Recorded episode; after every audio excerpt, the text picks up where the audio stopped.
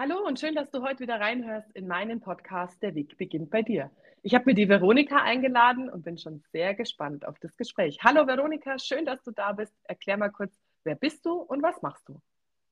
Hallo Angelika, erstmal freue ich mich total, dass ich heute mit dabei sein darf. Ähm, ich bin die Veronika, wie du ja schon gesagt hast. Ich ähm, komme ursprünglich aus Landsberg am Lech, war dann lange Zeit in München unterwegs, also im süddeutschen Raum wohne jetzt so in der Nähe von München, äh, bin Hausbesitzerin, äh, Ehefrau und Mama von zwei Kindern. Zwei wilde Jungs habe ich. Und natürlich ähm, habe ich auch noch was anderes, was ich so in meiner Zeit mache. Und zwar bin ich äh, Inhaberin von Elster Sprachreisen. Das ist ein Reiseveranstalter für Sprachreisen. Das mache ich jetzt seit 2019. Und ähm, nebenbei noch gebe ich Sportkurse für Mamas mit Kinderwagen und Schwangere über die VHS hier bei uns im Ort. Kurz zusammengefasst. Kurz zusammengefasst klingt schon nach einer ganzen Menge. Also ich musste gerade ein bisschen schmunzeln, als du gesagt hast, ich bin Mama von zwei wilden Jungs. Natürlich mache ich auch noch was anderes es hätte auch schon gereicht, oder? Also Mama von zwei wilden Jungs würde doch schon reichen. Also mir geht es als Mama, Mama von zwei, ich sage jetzt mal, normal wilden Mädchen, ähm, dass der Job alleine, der wäre schon genug. Also andersrum gesagt, ich glaube ganz oft, wenn ich nur Mama wäre, dann wäre das noch krass anstrengender als die Mischung, so für mich, ja. Also jeder, jeder empfindet es ja oder jede Mama empfindet es ja auch anders. Ähm, aber jetzt hast du gesagt, du bist ähm, äh, die Besitzerin von Elster Sprachreisen, also die Gründerin von Elster Sprachreisen und machst nebenbei noch äh, Sport mit Kinderwagen. Wie hat sich das alles entwickelt? Erzähl mal so ein bisschen die Geschichte. Ähm, wie, wie, also wie kamst du deinen Jungs, ist klar. Mhm.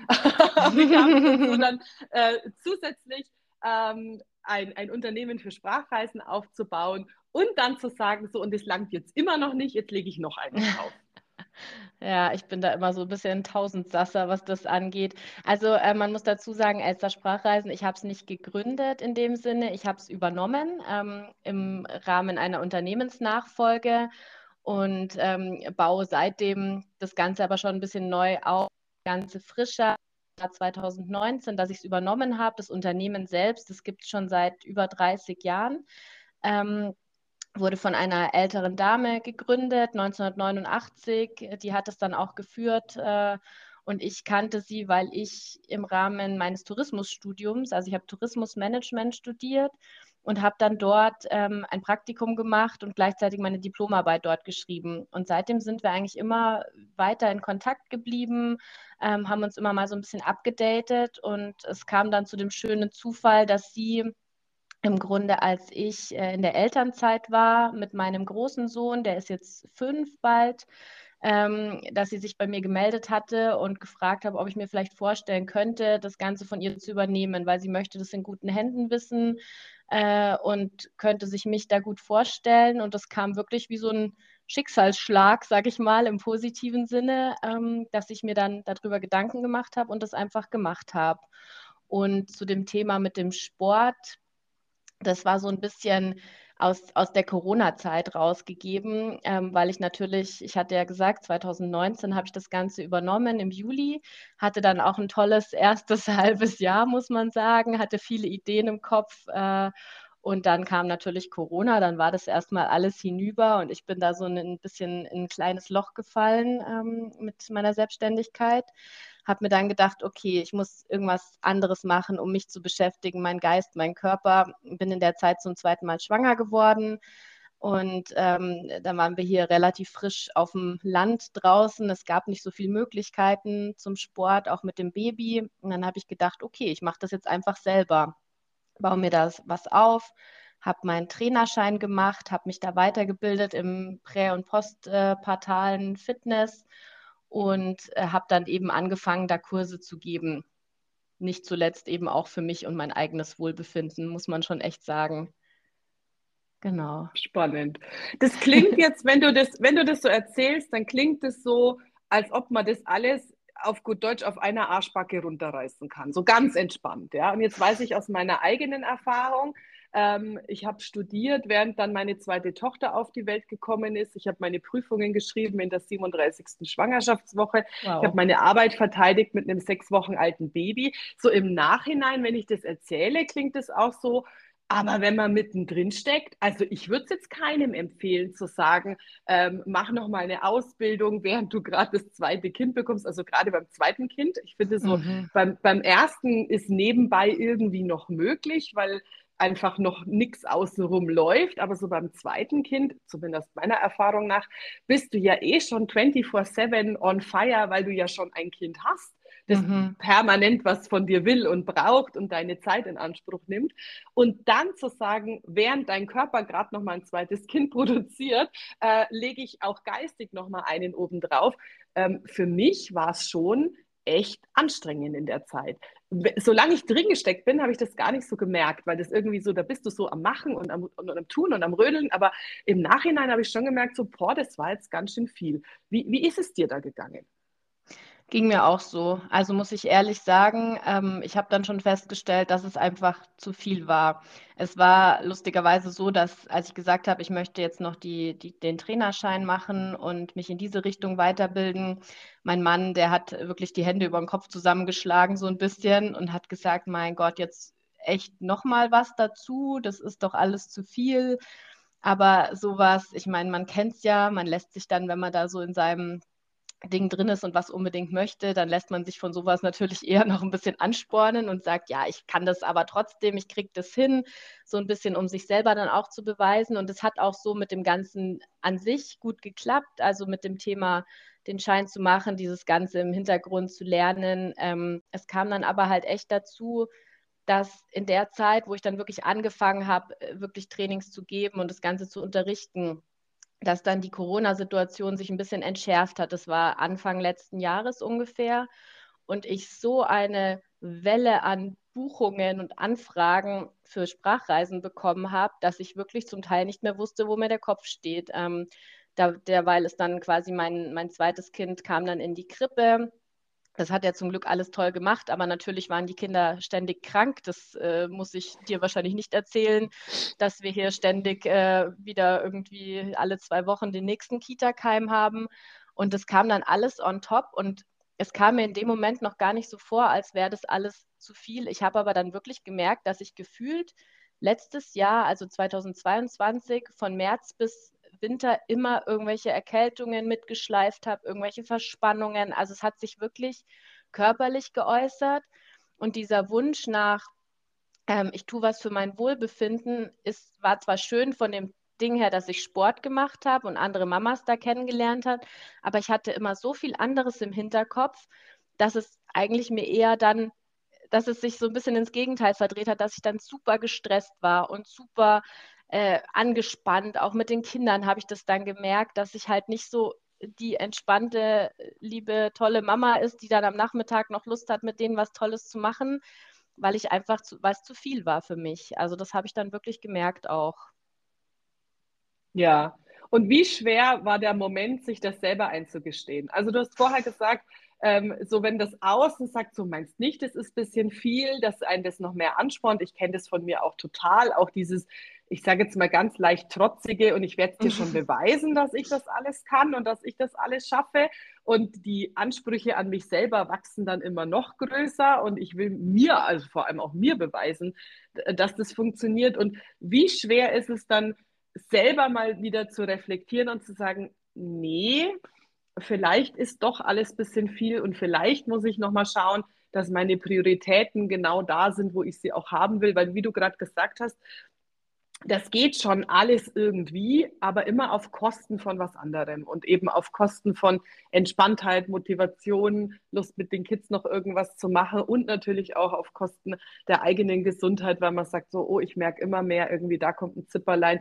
Früher habe ich so Kita-Keime immer weggesteckt, auf einmal nehme ich die doch alle mit und so äh, fügt sich das dann alles zu einem Bild zusammen und du kommst zu dem Punkt, wo du sagst so, okay, und jetzt muss ich mir wirklich Gedanken machen. Wie, wie, wie war das für dich?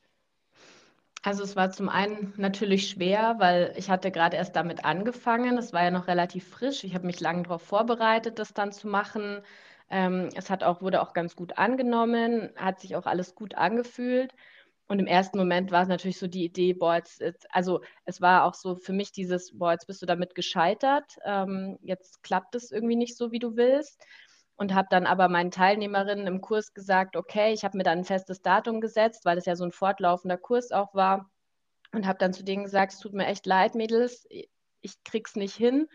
Wir machen jetzt noch so und so viele Stunden. Habe dann geschaut, ich hatte zum Beispiel auch schwangere Mamas mit dabei, dass es für die halt passt, bis bis kurz, wo sie dann eh nicht mehr trainieren. Und da haben wir uns auf ein Datum geeinigt, bis wann wir diese Kurse laufen lassen. Und ich habe denen immer gesagt, ich werde schauen, wenn ich mich irgendwie anders organisiert bekomme oder wenn das irgendwie alles leichter wird, dann fangen wir auch wieder an.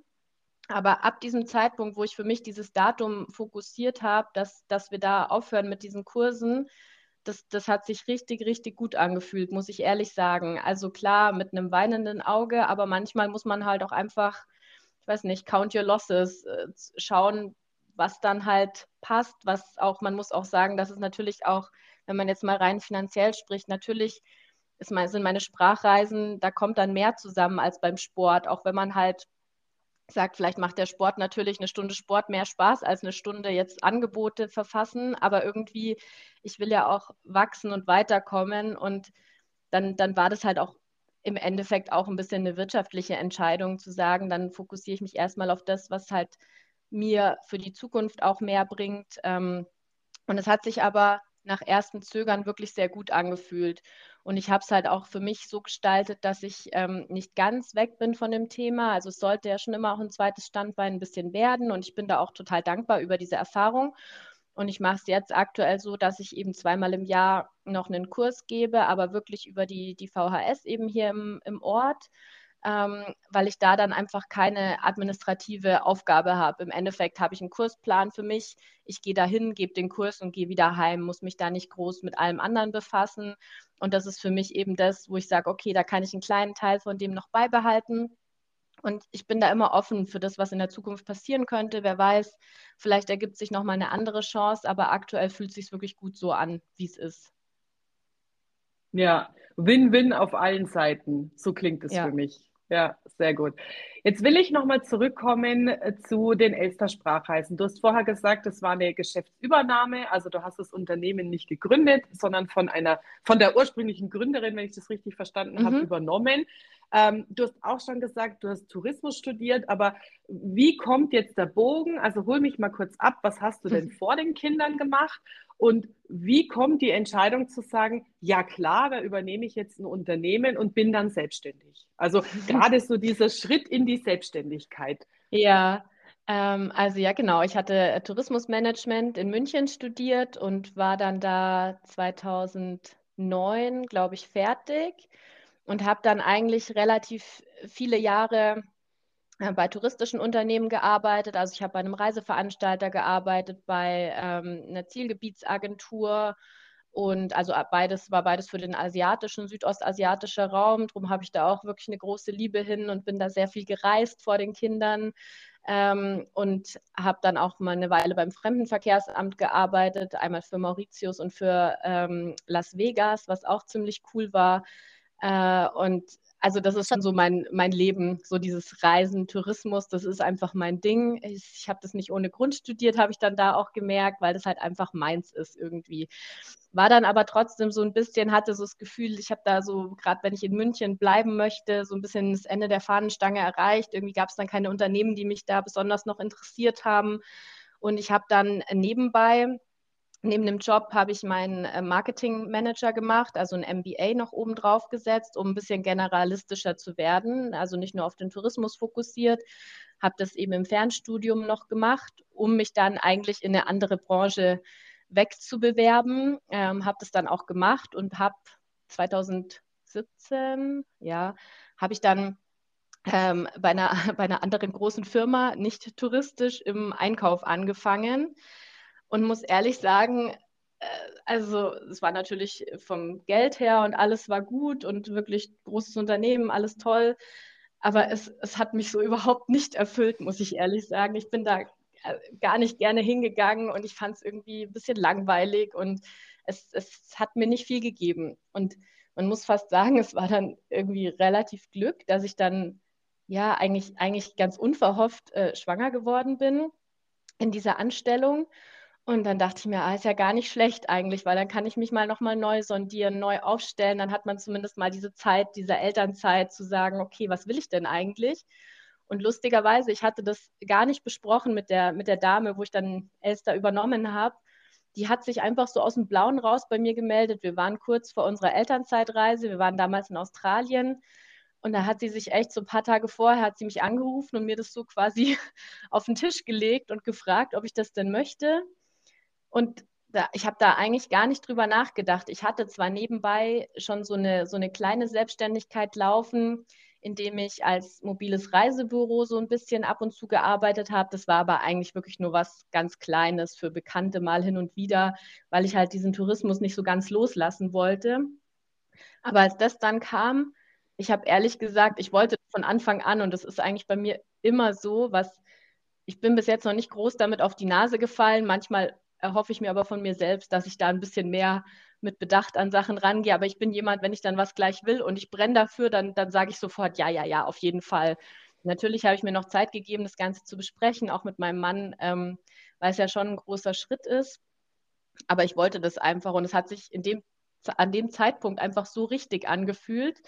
Ähm, ich habe mir da noch gar nicht so große Gedanken gemacht, dass ich ja dann wirklich selbstständig bin und alleine stehe. Ich wusste nur, ich will einfach, ich will nicht mehr in diesen Job zurückgehen ich äh, will wieder was mit Tourismus machen, aber ich, ich möchte unter jemandem stehen, der mir dann immer sagt, wie ich es zu tun habe. Und das war eigentlich die perfekte Möglichkeit. Und ich habe es bis jetzt, trotz Corona und allem, was war, ich habe es wirklich nicht bereut. Überhaupt nicht. Das ist so eine der äh, wunderschönen äh, Elternzeitgeschichten, wie ich ja. sie liebe. Ja, wie ja ganz viele, wie ja ganz viele meiner Coaches äh, in, in ähnlicher Situation einfach so erleben, dieses, ich bin in, in, in dem Job und ich merke schon irgendwie, mein Herz brennt da nicht dafür und irgendwie so richtig aufgehen tue ich da drin nicht. Und dann kommt eben äh, die Elternzeit, wo du dir selber die Möglichkeit erlauben darfst, nochmal drüber nachzudenken, was zündet mich denn eigentlich an? Also was will ich denn mit meinem Leben noch? Auch welche, welche Mama will ich für meine Kinder sein? Und, und welches, welchen Einfluss will ich auch noch so ganz generell in meinem Leben haben? Ja? Und will ich eben weiter wie so ein ich sage jetzt mal überspitzt, wie so ein Lemming in die Firma gehen und meinen Job abliefern und ja klar, dafür auch gutes Geld nach Hause bringen. Das ist ja alles auch irgendwo äh, ein Geben und ein Nehmen, aber ist es das, was ich mir auch für den Rest so äh, vorstelle? Und dann zu reflektieren und wenn dann natürlich noch so eine Chance um die Ecke kommt und dir jemand quasi auf dem Silbertablett die Möglichkeit vor die Tür legt, ähm, dann aber trotzdem den Mut zu haben und zu sagen, ja, ich mache das jetzt. Also ich gehe raus aus der Sicherheit, ich gehe raus aus der Anstellung, ich gehe auch raus aus all den Möglichkeiten, die so eine Anstellung auch als Mama mitbringt. Also ich meine, mhm. ich sag mal, äh, Kind krank und äh, nicht arbeiten, trotzdem Geld verdienen, ist natürlich schon eine andere Hausnummer, weil in der Selbstständigkeit, und das hast du ja vorher auch schon gesagt, mit Corona nicht arbeiten ist auch kein Geld verdienen. Ja? Oder keine mhm. Aufträge haben ist auch kein Geld verdienen. Ähm, wie kann ich mir denn das jetzt so vorstellen mit Elster Sprachreisen? Was machst du da genau? Also was bietest du da genau und wie sieht dein Alltag aus? Also der ähm, Fokus bei Elster Sprachreisen ist im Grunde auf Familiensprachreisen. Ähm, das ist so eine Nische, das hatte die, die damalige äh, Inhaberin, hatte das schon so angefangen. Ja, im Grunde sind es eigentlich 75 Prozent dessen, was wir machen, sind Familiensprachreisen. Also wirklich, dass Eltern und Kinder zusammen eine Reise unternehmen und äh, jeder einen Sprachkurs macht, der individuell auf ihn abgestimmt ist. Das kann in England sein, in Irland, auf Malta, in den USA, Kanada, Australien, Frankreich. Also es gibt ganz, ganz viele Länder und das ist so ein bisschen die Nische, wo wir uns drin bewegen und was auch wirklich so dieses, diese beratende Tätigkeit ist, beziehungsweise das, was eben ähm, uns unterscheidet von anderen Sprachreiseveranstalter, weil es gibt ja so viele große, die diese reinen erwachsenen Sprachreisen anbieten. Und da, da würde ich mich gar nicht mit in den Ring schmeißen, weil es halt so einfach ist, das im Internet auch irgendwie durchzubuchen. Und dadurch, dass wir wirklich ein kleines Unternehmen sind, also ich habe noch zwei Hilfskräfte, die ab und zu aushelfen, aber und jemanden, der sich noch um die Webseite kümmert. Aber im Grunde bin es halt hauptsächlich ich, die das Ganze macht. Und ähm, da, da kommt es einfach auf dieses Maßgeschneiderte und auf dieses Persönliche an. Und so der Rest ist dann so Schülersprachreisen, ist aber ganz schön, weil sich die Zielgruppe so ein bisschen organisch entwickelt, weil oft die, die mal eine Familiensprachreise gemacht haben, wenn die Jugendlichen dann älter werden, kommen die wieder zurück und wollen dann mal eine Sprachreise alleine ohne Eltern machen. Und zum Teil gibt es aber auch Firmen, mit denen wir zusammenarbeiten, die dann für Anwälte Sprachreisen oder ähnliches machen. Ähm, aber so in dem Grunde ist das Ganze aufgebaut ähm, und mein Alltag ist leider immer noch viel zu sehr bestimmt davon, dass ich wirklich rein operativ tätig bin. Das ist auch so ein Punkt, da versuche ich mich gerade ein bisschen zu organisieren. Aber dadurch, dass die Nachfrage halt so groß ist und war in den letzten ja, ein, eineinhalb Jahren, ähm, bin ich wirklich extrem viel damit beschäftigt, ähm, Angebote wirklich zu erstellen für die Kunden. Ähm, Gerade wenn es Familiensprachreisen sind, muss man natürlich dann auch immer schauen, was passt zu den Ferienzeiten, wie viele Kinder, Erwachsene, was ist das Alter, welcher Kursort passt. Dann wollen die eine Unterkunft dazu oft noch, dann äh, suchen wir noch ein Apartment raus, Flüge. Also es ist schon relativ umfangreich, dann ein Angebot, sage ich mal, für so eine Familie. Und ich bin da wirklich sehr, sehr viel operativ tätig ähm, und bespreche das eben mit den Kunden. Wir sind immer sehr eng im Kontakt, bis wir dann wirklich da die perfekte Reise gefunden haben. Also im Grunde ist es so ein bisschen eine Mischung aus dem Reisebüro und äh, Veranstalter. Und ich mache da wirklich sehr, sehr viel hands-on. Geht auch leider gar nicht anders. Ich würde es mir für die Zukunft wünschen, dass ich ein bisschen administrativer werden kann. Ähm, aber aktuell fehlt mir einfach, fehlt mir das Personal oder ja, oder eine bessere Struktur, da arbeite ich gerade dran.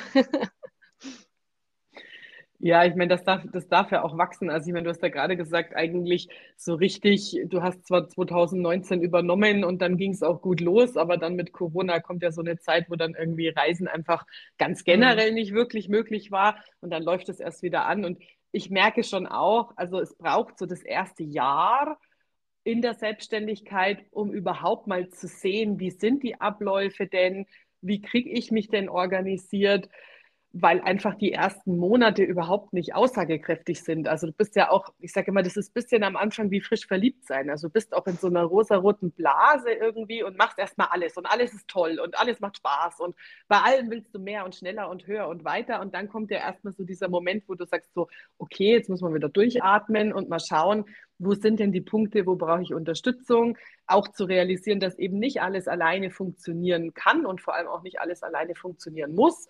Und dann auch so die Erfahrungswerte auswerten zu können, zu sagen, was sind die Dinge, die wirklich ich auch machen muss und die Dinge, die auch wirklich ich machen möchte und was sind Dinge, wo wir vielleicht mehr Automatisierung brauchen, wo wir vielleicht äh, Unterstützung von außen brauchen ähm, oder wo vielleicht auch Themen komplett gehen dürfen. Also einfach so sich, sich und sein Unternehmen so nach einer Zeit nochmal zu reflektieren und dann zu sagen, okay, und jetzt schaue ich mal, wie ich die Prozesse neu aufbauen kann. Ich glaube, das ist auch einfach ein Zeitthema. Also das, das darf ja auch wachsen. Also niemand, ich sage mal, kein Gründer ist irgendwie vom Himmel gefallen und weiß zwei Tage später schon, wie es läuft. Wäre wär irgendwie komisch.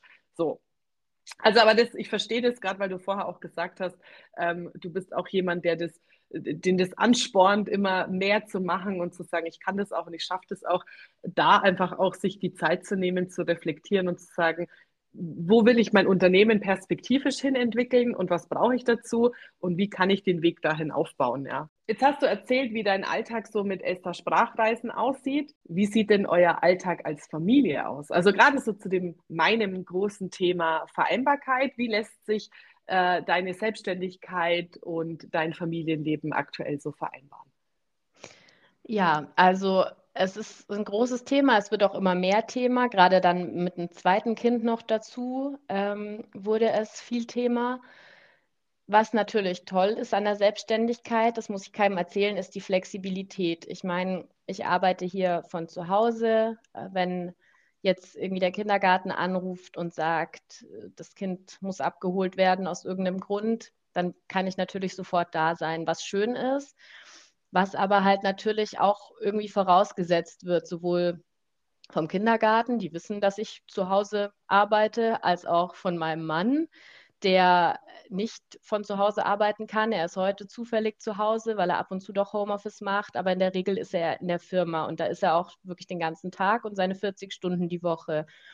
Und das ist schon ein Thema, da musste ich mich auch ein bisschen reinfinden. Ähm, meine Kinder gehen, sind eben beide in Betreuung, der Große im Kindergarten, der Kleine in, die, in der Krippe. Die gehen zum Glück auch sehr gerne hin, aber sie gehen auch jetzt, wir wohnen hier in einem kleinen Ort, verhältnismäßig lange hin. Und äh, also bis halb vier, vier, sowas um den Dreh. Und ich musste, was für mich echt, klar, an der Stelle von meinem Mann konnte ich jetzt in dem Sinne nichts ändern, gerade auch, weil ich jetzt wieder durch Corona ja erstmal wieder anfangen und das alles mal wieder anlaufen muss. Aber ich musste für mich schon auch so ein bisschen daran arbeiten, dass ich nicht ständig Schuldgefühle meinen Kindern gegenüber habe, weil ich sie in Anführungsstrichen so lange in der Betreuung habe, damit ich auch arbeiten kann, weil es mir sehr, sehr wichtig ist zu arbeiten. Jetzt nicht nur fürs Finanzielle, sondern für mich persönlich. Und gleichzeitig ich habe mich zum Beispiel letztes Jahr wieder im Fitnessstudio angemeldet, war gefühlt jetzt dreimal dort, weil ich ständig krank war. Aber auch solche Sachen, dass ich keine Schuldgefühle habe, wenn ich dann einfach mal sage, okay, ich habe jetzt für heute meine Sachen abgearbeitet, meine dringendsten, die ich machen wollte. Ich gehe jetzt, bevor ich die Kinder hole, noch eine Stunde ins Fitnessstudio. Das war ein Thema, da musste ich ganz schön mit mir kämpfen, dass ich das eben auch für mich vereinbaren kann. Dazu kommt noch, wir, wir haben 2020 hier ein Haus gekauft ähm, und das ist relativ renovierungsbedürftig und mein Mann macht sehr, sehr viel selber. Also der ist handwerklich sehr gut. Aber kommt natürlich noch dazu, der kommt von der Arbeit nach Hause und geht dann auf unsere nächste Renovierungsbaustelle. Es ist wirklich nicht so einfach, ähm, aber wir versuchen so gut wie möglich zu vereinbaren. Wir haben neu, eine neue Struktur eben gemacht, dass zum Beispiel er immer in der Früh, also jeder ist in der Früh für ein Kind zuständig, dass das fertig wird. Das hat uns ganz gut geholfen. So hat jeder dann seine festen Aufgaben, aber wir haben auch festgestellt, wir müssen viel, viel mehr miteinander reden. Das ist am Anfang ein bisschen untergegangen, in der Tat, weil ich, ich war natürlich zu Hause, ich hatte durch Corona nicht so viel zu tun, dann hatte ich ja noch äh, Kind Nummer zwei quasi mit mir zu Hause und dann ist das natürlich alles so bei mir geblieben. Und dann habe ich aber immer mehr gearbeitet und immer noch obendrauf, aber es hat sich an unserer Struktur nichts geändert. Und dann hat es natürlich ein paar Mal richtig geknallt. Und wir haben jetzt festgestellt, wir müssen alles besprechen, uns hinsetzen, Pläne machen, Sachen, die die nächste Woche besprechen. Und das, aber da sind wir auch gerade erst dabei. Also das ist auch so ein Prozess bei uns. Und ähm, also da ist noch deutlich Luft nach oben. Absolut. Ja. Also ist jetzt falsch zu sagen, mich freut es so, dass du das gerade gesagt hast, weil es natürlich nie schön, äh, eine Mama sagen zu hören, sie hatte ein schlechtes Gewissen, weil sie arbeitet oder sie hat ein schlechtes Gewissen, weil sie was für sich tut. Aber es ist einfach gut zu hören, dass das die Realität ist.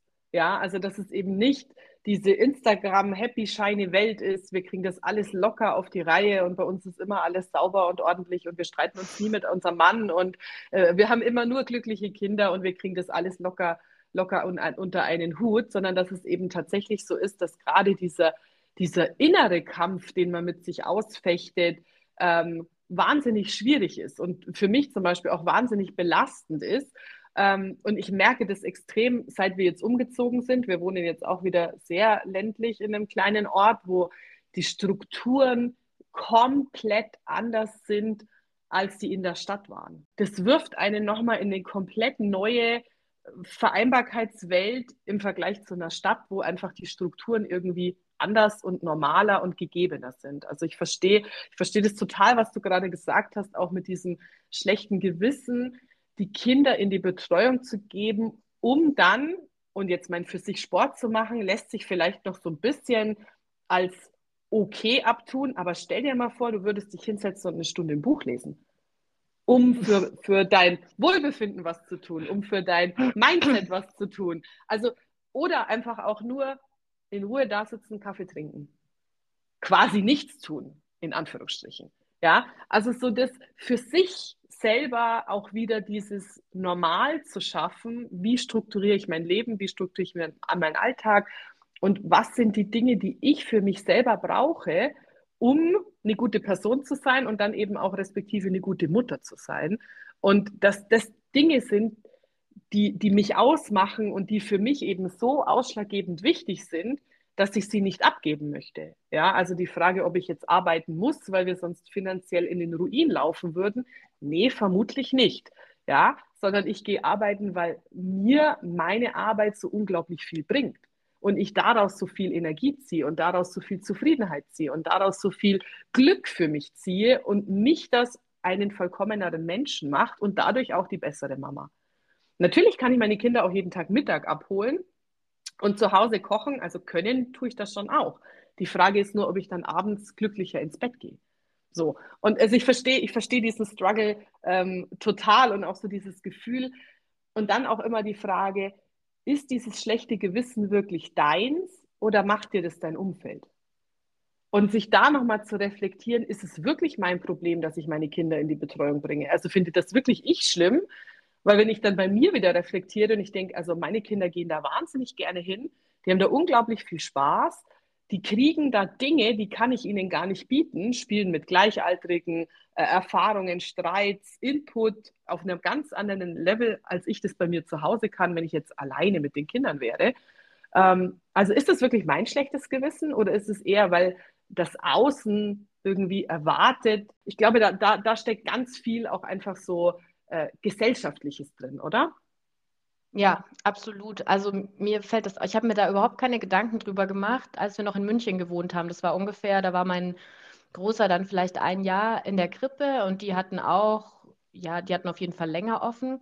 Aber ich habe mir da gar keine Gedanken gemacht, weil auch alle in meinem Umfeld, die ich damals eben hatte und kennengelernt habe, die sind alle nach einem Jahr wieder arbeiten gegangen und die hatten halt zum Teil wirklich, waren Ärztinnen oder in irgendwelchen Führungspositionen und ich habe mir da nie Gedanken drüber gemacht und dann sind wir hierher gezogen und es war wirklich, dann, dann bekommt man schon so ein paar Blicke und äh, Kommentare.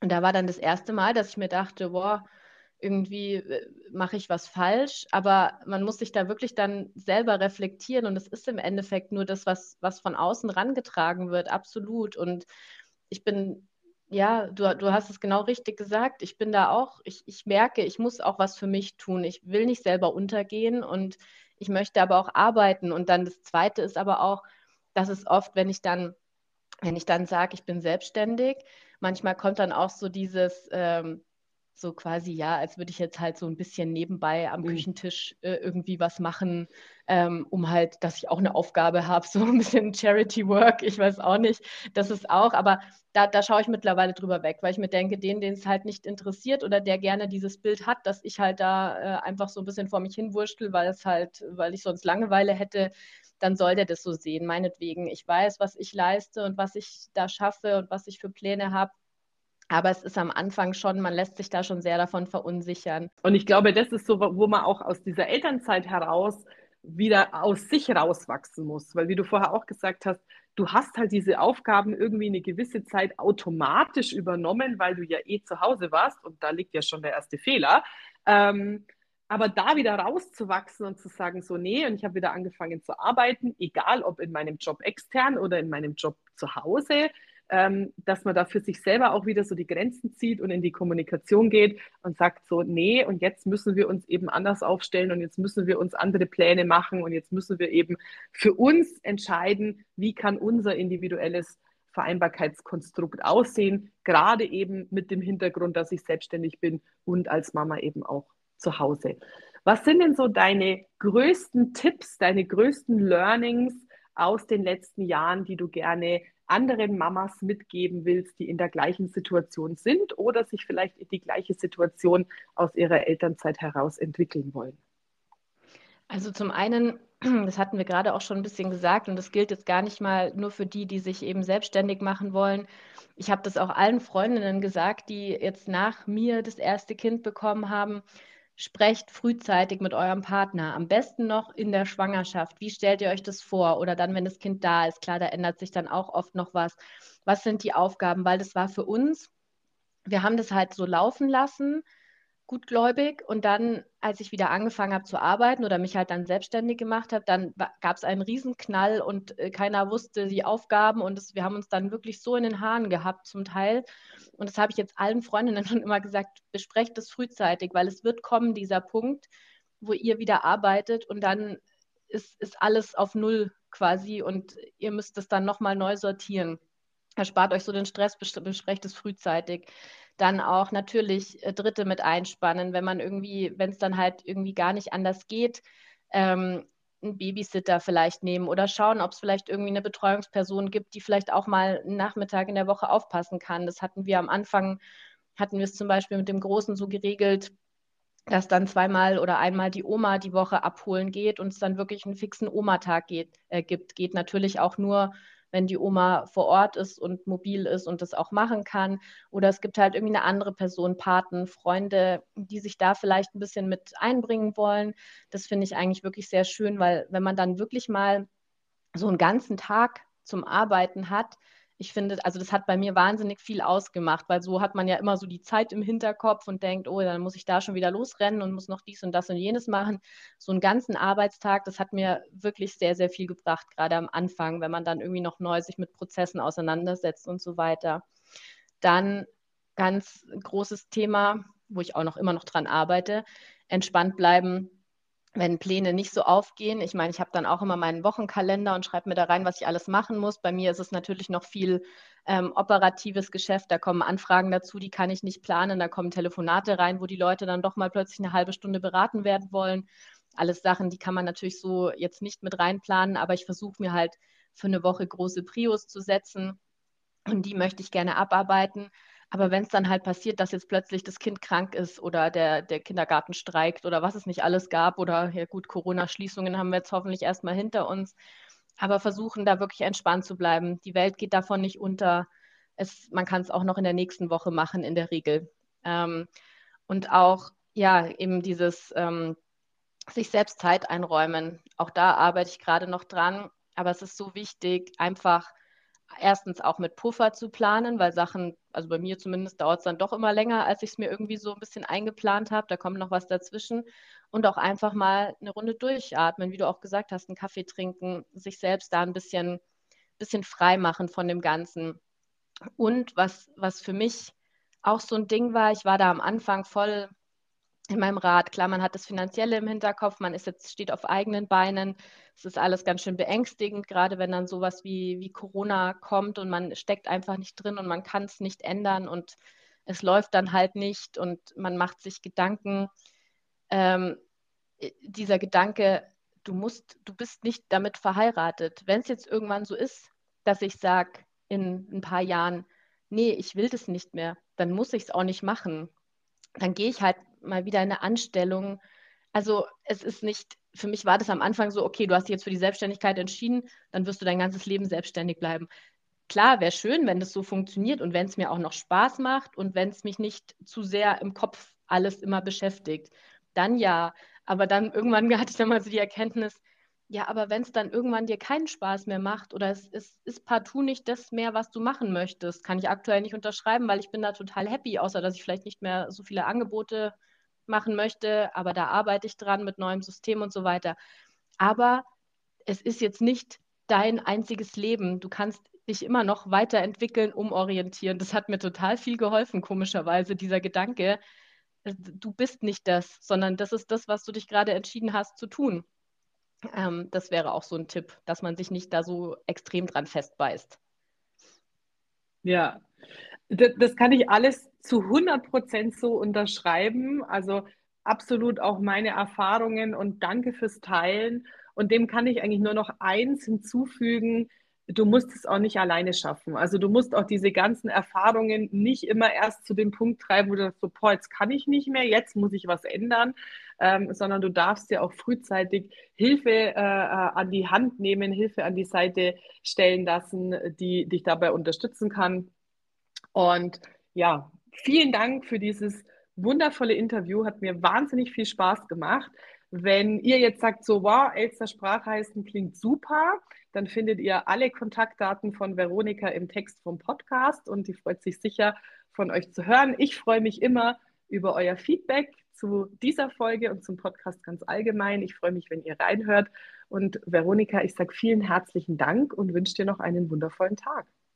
Vielen Dank. Ich freue mich total, dass ich dabei sein durfte und es hat riesig Spaß gemacht.